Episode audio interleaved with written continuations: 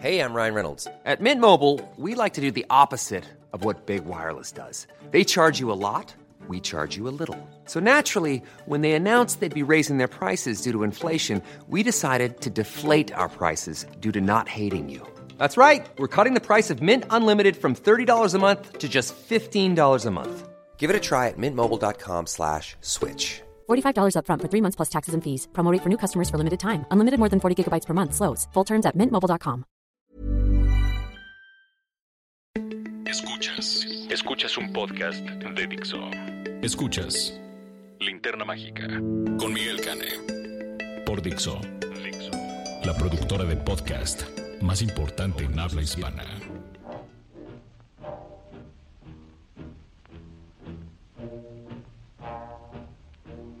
Hola, ¿qué tal? Bienvenidos a la edición número 164 de La Linterna Mágica, su podcast de cinéfilos para cinéfilos aquí en Dixo. Yo soy Miguel Cane, su monstruo estrella, arroba alias Cane en todas las redes sociales, crítico de cine, latoso por excelencia y cinéfilo de corazón. Me da muchísimo gusto poder estar con ustedes en esta ocasión desde el corazón de Polanco, porque hoy vamos a hablar de dos estrenos fuertes para la temporada de cierre de año. Raulito Fuentes, arroba Oye Fuentes, en su espacio nos va a hablar de la nueva película de James Mangold, Contra lo Imposible, Ford contra Ferrari, que la verdad está bastante bien, ya él les dará su comentario. La cinta está protagonizada por Matt Damon y Christian Bale y está basada en hechos reales. Y yo también les voy a hablar de una cinta basada en hechos reales, sobre personajes reales y dirigida por un gran, gran cineasta, un cineasta magistral como es Martin Scorsese. Yo les voy a hablar de El Irlandés. Pero antes escuchemos a Raúl Fuentes.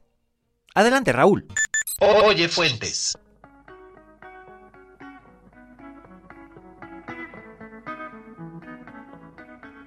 Hola, ¿qué tal? Esto es Oye Fuentes, el espacio que Miguel Cane me brinda en la linterna mágica. Yo soy Raúl Fuentes y a mí me encuentras en Twitter como arroba Oye Fuentes. Bueno, pues ya presentó Miguel con bombo y platillo la película de la cual yo les voy a hablar. Se trata de Contra lo Imposible o Ford contra Ferrari, el título original en inglés. Esta cinta dirigida por James Mangold, el mismo director que pues hizo las dos últimas cintas de Wolverine, de Wolverine y Logan, es el mismo realizador de, Inocencia Interrumpida, de Tres Días a Yuma, o sea, ya es un, director que tiene años trabajando, conoce muy bien su oficio y creo que en esta cinta que ha demostrado que es uno de los grandes cineastas, al menos de, de películas eh, hollywoodenses, pues de entretenimiento puro. La verdad es que es una cinta que yo disfruté muchísimo de principio a fin, es una cinta que tiene una duración de dos horas y media. Y no se siente, ¿eh? la verdad es que el ritmo que, que le imprime Mangold a la película, bueno, además de que estamos hablando de, de coches de carreras, eh, pues está muy bien balanceado.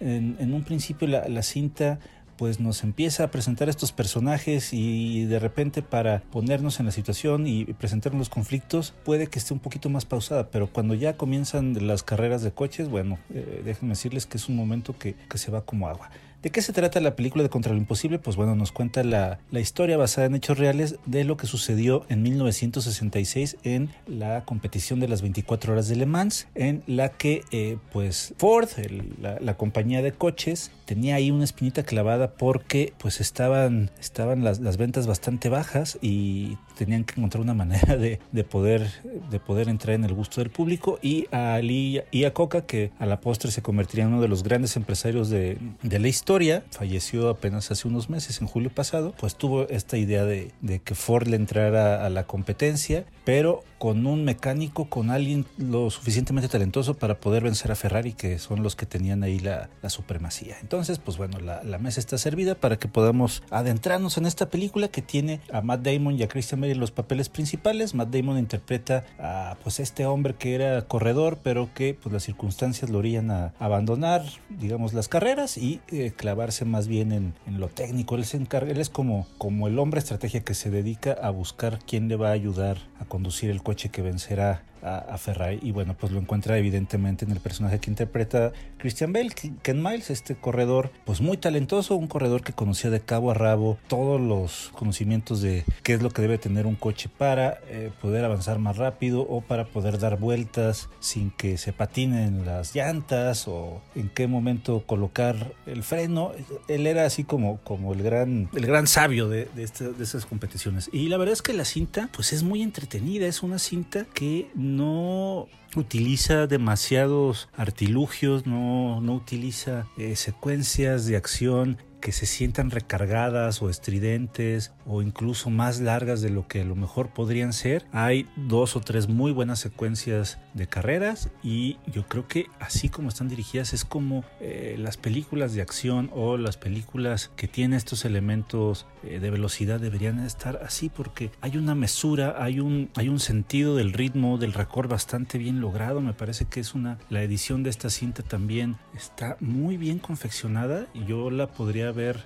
fácilmente nominada a mejor edición o mejor eh, trabajo sonoro. Creo que Incluso James Mangold por ahí podría estar nominado mejor director y por supuesto Christian Bell podría también tener una nominación más como actor porque creo que todos están o, todos dan un, papel muy eh, loable en esta cinta que por supuesto recomiendo recomiendo muchísimo. Vayan a verla si pueden en una pantalla grande para poder apreciar mejor pues estas secuencias eh, de acción. Vayan a verla también porque creo que es una cinta un poco atípica en el sentido de que pues bueno no no es una película de superhéroes y ustedes ya están hartos de este subgénero, pues creo que con, con mayor razón la van a disfrutar. Yo, yo no es que esté harto, la verdad a mí me gustan mucho las películas superiores, pero es muy refrescante ver una cinta con tintes evidentemente biográficos, pero que pues nos cuenta una historia muy con mucha fluidez, que es lo que más me gustó de, la película, porque una de las broncas, y eso lo, he repetido muchas veces, una de las broncas que yo tengo cuando veo películas biográficas es que se centren en lo anecdótico y se vuelvan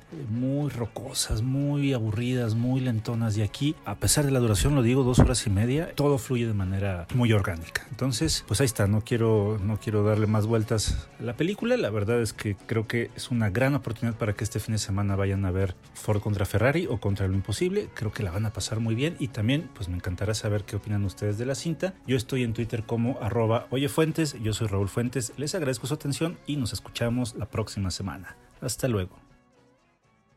Gracias, Raulito. Bueno, pues ya escucharon ustedes el comentario de Raúl Fuentes eh, sobre Contra lo Imposible. Eh, vayan, véanla, disfrútanla y coméntenle a Raulito usando el hashtag Linterna Mágica sus opiniones. A él le encanta contestar todos los comentarios que le hagan. Y bueno, pues es por algo el mejor crítico de cine de todo Jalisco y anexas. Y yo les voy a hablar de una cinta realmente muy, muy, muy, muy, muy interesante con un productor mexicano, por cierto, Gastón Pavlovich es uno de los productores de este filme de Martin Scorsese, escrito por Steve Zailan, basado en un libro en un libro de investigación llamado I Heard You Paint Houses de Charles Brandt. Este es un proyecto que por lo menos hace 15 años que Scorsese tenía en consideración y en el Inter pues creó cosas como El Aviador, Los Infiltrados, Silence y ahora llega The Irishman, el irlandés, que se va a poder ver en algunas pantallas en Ciudad de México y en algunos cines de la provincia mexicana y que ya estrenó en los Estados Unidos y que posteriormente podrá verse como sucedió con la obra de Alfonso Cuarón del año pasado, Roma, podrá verse a través de la plataforma digital Netflix que va a ser su distribuidora a nivel mundial. ¿Qué les puedo yo decir acerca de El Irlandés? Bueno, para empezar, tendría yo que advertirles que El Irlandés es una película que es espléndida. Se siente que, que Scorsese le echó toda la carne al asador. Ahora bien, esto a un nivel personal a mí me causó cierta ansiedad y cierta nostalgia también. Porque Martin Scorsese tiene 77 años. Ya es un, un cineasta entrado en edad y por alguna razón sentí que esta película podría ser su última gran película. ¿Qué quiero decir con esto? No digo que sea su última película. Tiene, siempre tiene proyectos uno tras otro en distintos puntos de desarrollo. Por ejemplo, está preparando una película que sería su primera película protagonizada por mujeres en más de 40 años, que eh, van a protagonizar Sharon Stone, Meryl Streep y otras actrices, pero todavía ni siquiera ha empezado a filmarla, solo está en preproducción. Y esta película le tomó tanto tiempo y le invirtió tantas ganas a Scorsese que a mí me da miedo de que sea realmente su última gran película, que sea la película por la que esta generación de cinéfilos lo recuerde. Porque mi generación lo recuerda por cintas como Taxi Driver, como Raging Bull, como Casino, como Goodfellas. pero no lo sé, no sé si, si la última generación de, de cinéfilos lo recuerde por esta y yo espero que sí. La película dura 3 horas 20 minutos, así que vayan preparados cuando la vean si la van a ir a ver al cine o si la van a ver en su casa, cosa que como con Roma, no es lo ideal, no es el visionado ideal verlo en una pantalla de 60 pulgadas o de 40 pulgadas, pero entiendo que mucha gente se va a acercar a ella a través de la descarga digital. Entonces, pues bueno, es lo que es lo que hay, pero creo que en realidad sí habría que hacer un, pequeño esfuerzo por irla a ver al cine, sobre todo porque ya no se hacen habitualmente películas de ese tamaño y de estas características tan épicas. Yo, yo calificaría esta película de épica, aunque es completamente diferente a otras a otras épicas, ¿no? Estamos muy acostumbrados a las épicas de superhéroes como Avengers Endgame y hablaré un poco acerca de esto más adelante. Les voy a hablar un poco acerca de lo que va The Irishman.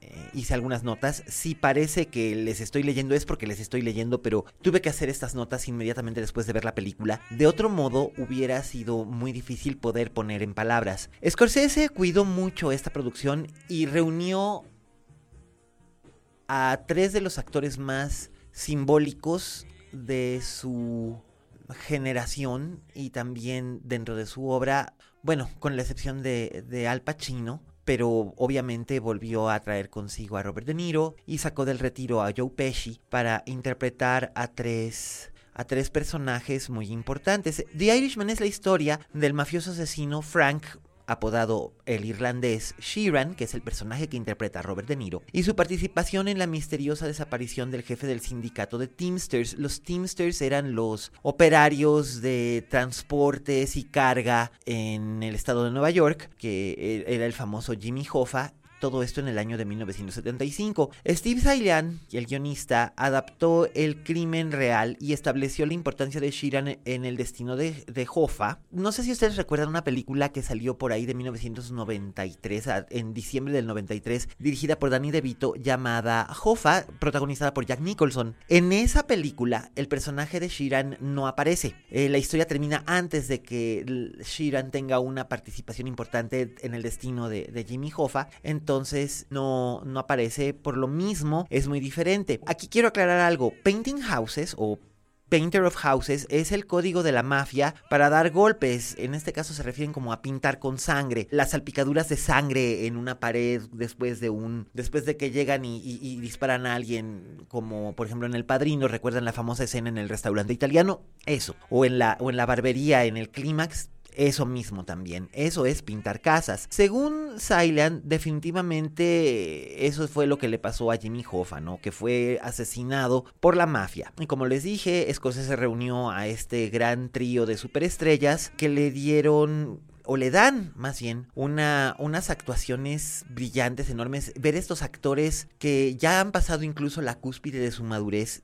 y que regresan en la pantalla e interpretan a estos personajes en distintos periodos históricos es bien interesante. Personalmente, yo recuerdo a Al Pacino y a Robert De Niro como hombres jóvenes, pues porque en su momento, cuando yo era muy joven, llegué a ver El Padrino, El Padrino Parte 2, otras películas con, con De Niro y Pacino, Bobby Deerfield, eh, Falling in Love, estas cintas donde no necesariamente interpretaban a a mafiosos, pero donde eran hombres jóvenes. Mean Streets, por ejemplo, la primera cinta que hicieron juntos en el 72, Scorsese y, y Robert De Niro. Entonces, digamos, yo los recuerdo como hombres jóvenes y, vitales. Joe Pesci no, Joe Pesci siempre fue una criatura muy especial en, en, este sentido. Yo no puedo concebir a Joe Pesci como un hombre joven realmente. Siempre tuvo, aunque era joven, esta apariencia de ser como una criatura de mediana edad o de edad indefinida. Y bueno, aquí Scorsese se vale de los recursos tecnológicos que se han utilizado en, en otras cintas para rejuvenecer a, a, su elenco. Por ejemplo, si ustedes vieron eh, Captain America Civil War recordarán un fragmento en el que Robert Downey Jr. comparte escena con John Slattery y la maravillosa Hope Davis que interpretan a sus padres, los señores Stark, y él aparece como si estuviera universitario y prácticamente es como si volviéramos a ver al Robert Downey joven que recordamos de los años 80. Bien, Esto es más o menos el caso, aunque a mí este tipo de rejuvenecimiento cibernético eh, no me gusta, nunca me ha gustado. Recuerdo que eh, el haber utilizado a, a nuestra bellísima Carrie Fisher completamente generada por computadora al final de Rogue One no me gusta, pero tengo que reconocer que es muy efectivo y para las generaciones que no recuerdan a De Niro o a Pacino o a Pesci como hombres jóvenes, les va a resultar muy interesante verlos, verlos así en algunos pasajes de esta película de, Scorsese. Entonces no lo, no lo critico por ello. Es algo que a mí no me gusta, pero me parece que es un, un aventurarse interesante por parte de Scorsese en esta técnica. Yo no sé si hubiera sido más conveniente usar actores más jóvenes para esos papeles, pero luego muchas veces, y esto es cierto, es muy complicado cuando los actores son muy jóvenes, no se parecen demasiado. Fue un, por ejemplo, un problema que enfrentó Stephen Daldry en Las Horas. Finalmente decidió utilizar a la misma Julianne Moore para la secuencia final, como había aparecido ella como una madre joven, como una mujer anciana, aunque el maquillaje sí se notaba mucho. En este caso no es maquillaje, es la magia de la tecnología. Pero bueno, volviendo a lo que yo les decía, las actuaciones no sufren por esto. El estoicismo de Robert De Niro hace el sentido más puro cuando está convertido en Sheeran. Es, es maravilloso ver cómo, cómo De Niro a estas alturas del poema puede darnos una interpretación tan sutil, tan llena de matices, sin necesidad de hablar mucho. Pero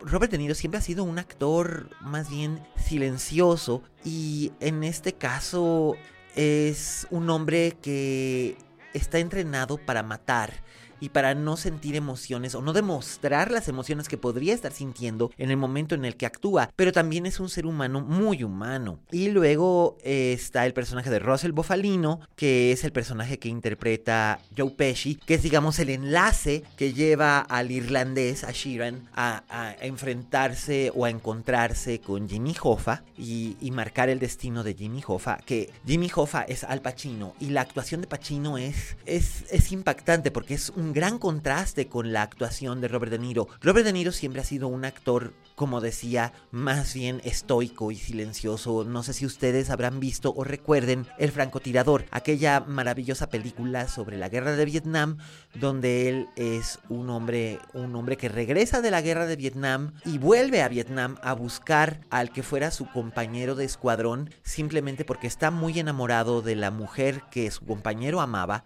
y ella no puede dejar de pensar en él. Entonces él va a buscarlo de regreso. El amigo es Christopher Walken. La mujer enamorada es una muy joven Meryl Streep en una de sus primeras intervenciones cinematográficas. Joven y muy hermosa, por cierto. En la secuencia de la boda ella luce casi casi angelical. Y bueno, Pacino es completamente distinto. De hecho, en las películas donde vemos más sobrio a Pacino son las dos primeras partes de El Padrino o Bobby Deerfield donde hace de un corredor de carreras que retienen sus emociones. Pero por lo regular Al Pacino es un actor que trabaja con sus emociones y, y vamos, no lo olvidemos por ejemplo en El abogado del diablo, esta película que yo considero que es muy infravalorada, en la que aparece como el jefe de Keanu Reeves y que también pues es prácticamente Lucifer. Y como Jack Nicholson se da vuelo, a veces sobreactuando con singular abandono, pero Pacino siempre es un, un, actor que entrega mucho con miradas, con gestos, habla, eh, se mueve, su lenguaje corporal y, le queda muy bien Jimmy Hoffa. No es una coincidencia que Jack Nicholson haya sido eh, Jimmy Hoffa en la película de Danny DeVito. Creo que el duelo de los dos actores es impresionante y alrededor de ellos hay un espléndido reparto de soporte que solamente alguien como Martin Scorsese podía haber armado. Está Stephen Graham como el gángster Anthony Provenzano, está Jesse Plemons como Chucky O'Brien, que el, el productor Pavlovich decía que él le había sugerido a, Scorsese o sea, vean, vean cómo se llevan, ¿no? O sea, él le había sugerido a Scorsese que porque ese papel de Chucky O'Brien no se lo daban a Leonardo DiCaprio y que pues que Leonardo DiCaprio no había podido porque estaba haciendo la película de Tarantino al mismo tiempo y pues que no había podido, ¿no? También está Harvey Keitel, Harvey Keitel, eh, Harvey Keitel interpreta a Angelo Bruno y Harvey Keitel es otro de los importantes actores dentro del establo de Scorsese. Eh, él fue el protagonista de lo que fue su primer largometraje Who's That Knocking on, on My Door junto con la hoy extinta y maravillosa Jill Clayburgh. Hay un montón de, de actores espléndidos. Jack Houston, que seguramente lo recordarán ustedes por sus intervenciones en Boardwalk Empire. Y también está eh, Bobby Cannavale, que es un actor maravilloso, Ray Romano, y Anna Paquin tiene el papel principal como Peggy Sheeran. Aquí hay un detalle importante y muchos, eh, muchos han comentado, tanto espectadores como reseñistas y muchos movimientos eh, feministas han protestado porque cómo puede ser posible que Anna Paquin sea la actriz que más alta está en los créditos, es el número 7, tenga solamente 10 líneas de diálogo. ¿Que ¿Cómo es esto posible? En realidad les voy a decir una cosa, a mí me parece que la actuación de Anna Paquin en un papel integral de soporte muy bien y estratégicamente colocado y notable. Creo que Anna Paquin está muy bien, pero Anna Paquin está bien prácticamente en todo desde que tenía 10 años de edad. Así que el problema no es Anna Paquin y tampoco el problema es Scorsese. Finalmente, esta es una historia de hombres. No tiene absolutamente nada de extraordinario. Son mafiosos, son los años 50 y 60 y 70 los que estamos viendo. En ese momento las historias eran contadas por veteranos de guerra, eran contadas por grandes mafiosos, eran contados por policías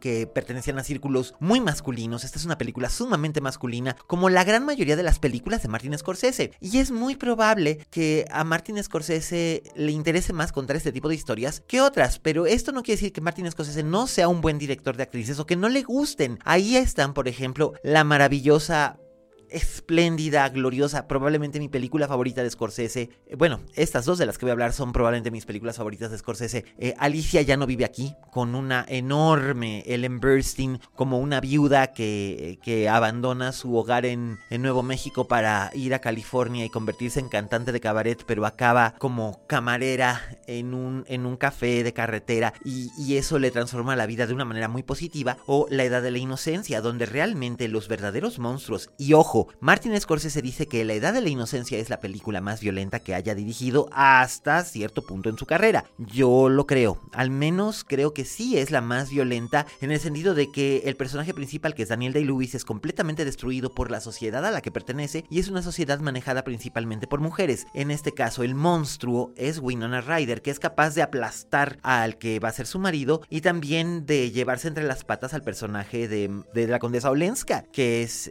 una maravillosa Michelle Pfeiffer. Entonces, eh, sobre la controversia de si Anna Paquin sobra o no sobra, no, no sobra, el personaje es importante, dice lo que tiene que decir específicamente y está muy bien dirigida, pero esta no es la historia de personajes femeninos. Para eso yo creo que Martin Scorsese, si quiere, podrá contar historias con personajes femeninos. Si no quiere, no tiene que hacerlo, igual que Kubrick. Así que esa controversia me parece completamente anodina. No puedo decirles mucho más sobre The Irishman porque se las arruinaría. Eh, lo que puedo decirles es que si están ustedes informados sobre estos personajes o si han leído el libro de Charles Grant, I Heard You Paint Houses, ya saben por dónde van los tiros, literalmente. Entonces, yo de todos modos los exhorto a verla. De verdad, prepárense porque son 209, eh, son 209 minutos, pero Dios sabe que valen la pena. El trabajo de edición de la legendaria Thelma Schumacher, que ha sido la editora de cabecera de Scorsese por décadas, es espléndido. Es un trabajo espléndido. Rodrigo Prieto, nuestro connacional Rodrigo Prieto, hace un magnífico trabajo de, de dirección de cinematografía. Y por supuesto, coño, es Martin Scorsese. Hay gente que me dice, ay, y ahora resulta ser que la controversia de Martin Scorsese contra Marvel es un truco publicitario. Porque está sacando película y se está valiendo de, de, hablar mal de los de Marvel para que la gente vaya a ver su película. Pues sí, es muy probable que así sea. Finalmente, Martin Scorsese tiene un colmillo que raya en el suelo. Y a los de Marvel no les va a afectar realmente, en absoluto, que Martin Scorsese hable o no hable de ellos pero a él sí le conviene hablar de ellos en el sentido de que va a poder jalar gente que solamente ve películas de Marvel para ver su película. Y creo que vale la pena porque es algo que la gente que solamente ve películas de Marvel tendría que ver. Espero que ustedes también la vean, que la comenten, que usen el hashtag linterna mágica para decirme su opinión. Yo personalmente creo que es una gran película, creo que es una de las grandes películas de este fin de la década y creo que es la última gran película que nos va a dar Scorsese. Espero equivocarme, porque sería, sería una tristeza perderlo en algún momento, pero ya es muy mayor. Sin embargo, es una gran película y si esto, y si él no volviera a filmar nada más después de esto, no le haría falta. Sería un enormísimo y gran cierre para una carrera que, que ya lleva cinco décadas. Eh, bueno, pues con esto llegamos al cierre de la edición 164 de la Linterna Mágica. Muchas gracias a todos los que nos escuchan. Sara Marcos en Asturias, Ricardo Gómez en Madrid, mi queridísimo Pipe en Guadalajara, David Guzmán en Cancún, mi tocayo Miguel Zarate allá en Tijuana. Todos los amigos que nos escuchan en todos los lugares donde llega este podcast muchísimas gracias. Eh, ustedes saben que yo me siento frente a este micrófono para contarles a ustedes lo que, lo que pasa por mi mente cuando veo una película y es importantísimo porque ¿qué objeto tendría el, el ir al cine si no puedo compartirlo? con ustedes que me escuchan.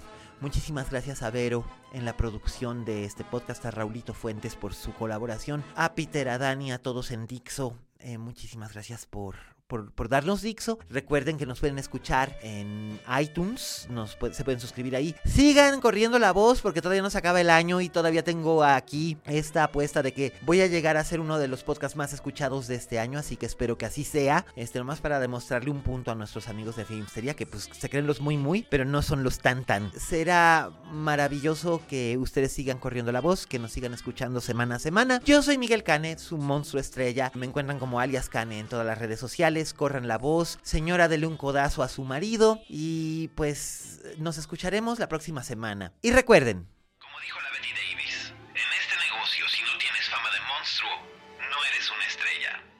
Hasta la próxima.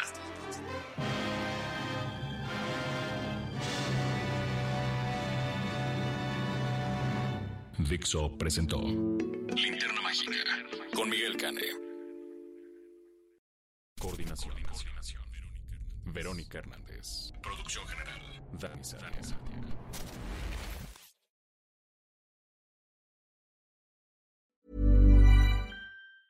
If you thought the only way to get a more defined jawline with natural looking results was through surgery, think again. Juvederm Volux XC is a non surgical injectable gel filler that improves moderate to severe loss of jawline definition and can help you achieve natural looking results with little downtime. Even better, this improved definition lasts up to one year with optimal treatment. No maintenance required. Improve jawline definition for a smooth, sculpted look with Juvederm Volux XC. For important safety information and to find a licensed specialist, visit juvederm.com. That's J U V E D E R M.com. Not for people with severe allergic reactions, allergies to lidocaine, or the proteins used in Juvederm. Common side effects include injection site redness, swelling, pain, tenderness, firmness, lumps, bumps, bruising, discoloration, or itching. There's a risk of unintentional injection into a blood vessel, which can cause vision abnormalities, blindness, stroke, temporary scabs, or scarring. Talk to a licensed specialist specialist to find out if it's right for you.